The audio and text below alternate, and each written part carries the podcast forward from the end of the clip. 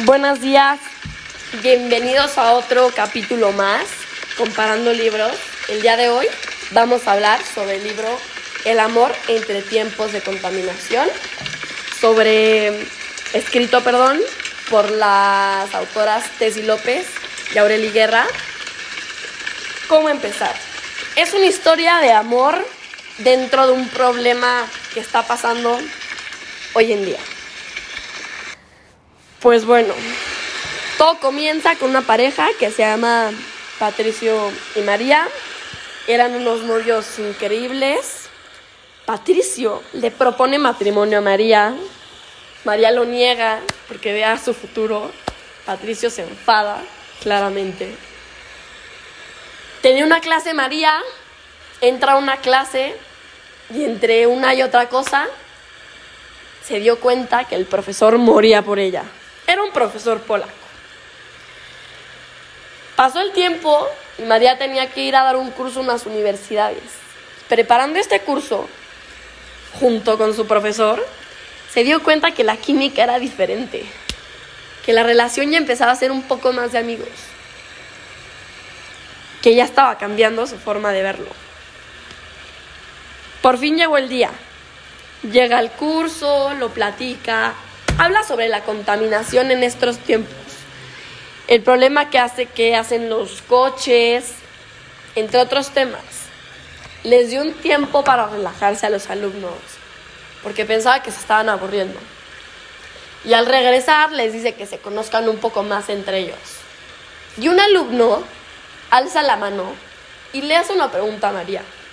Le pregunta qué era lo que estaba pasando en Brasil. María, como toda una experta, le contesta, pero primero dando introducción al sistema de medición IMECA. Le dice que para ver la calidad de aire que se tiene en un país, se necesitan ver los átomos o componentes que la forman. Y también les explicó los tipos de contaminantes que eran peligrosos para ellos. Sigue hablando del tema. También les comentó que la contaminación puede ser por dos factores, entre muchos otros, por la industria o por los coches. Que estos aires, esos gases, perdón, se estaban quedando atrapados en el Valle de México, que si no parábamos íbamos a acabar con esto. Todos se quedaron con el ojo cuadrado y salieron platicando del tema del tingo al tango. ¿Cómo te explico? Fueron a la cafetería y seguían hablando de la contaminación. María abre su computadora y recibe una carta de Patricio, contándole todo lo que había pasado en su proyecto de humanidades. Se confunde, se estresa y de esto lo nota su profesor. Le pregunta que qué pasa. Le dice que se siente sola, y en ese momento, el profesor le invitó a dormir en su casa. Entre una y otra cosa, claro, se decidieron casar. Estos dos formaron una pareja increíble.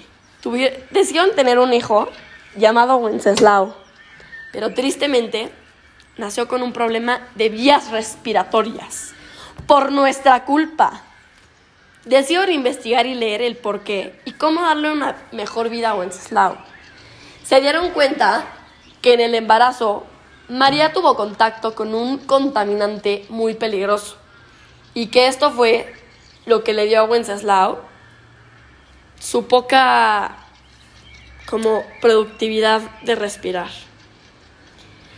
Pasaron los años y a Wenceslao lo tenían atrapado, sobreprotegido. Y bueno, María decide regresar a la universidad. Y de la nada siente que alguien le toque el brazo. Resultó ser Patricio, que regresó a hablar con ella de logros, la vida, entre muchas otras cosas.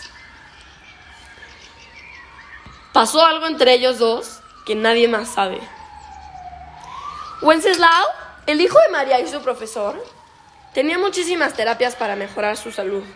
Sus papás lo tenían tan, tan agarrado que le, dieron un diagnóstico. le dio depresión. Poco a poco, después de haberle dado un diagnóstico, se recuperó, salió adelante. Se empezó a llevar con sus amigos y conoció una niña llamada Samantha. Ella lo invitaba a salir. Él no quiso, pero al final lo convenció. Fueron a una fiesta y Samantha fumó enfrente de Wenceslao. Wenceslao se enojó muchísimo y eso acabó con su relación. Pasaron los años y Wenceslao tuvo un proyecto de rotación de cultivos en el norte del país. Se fue y conoció a Lucía, su compañera de trabajo.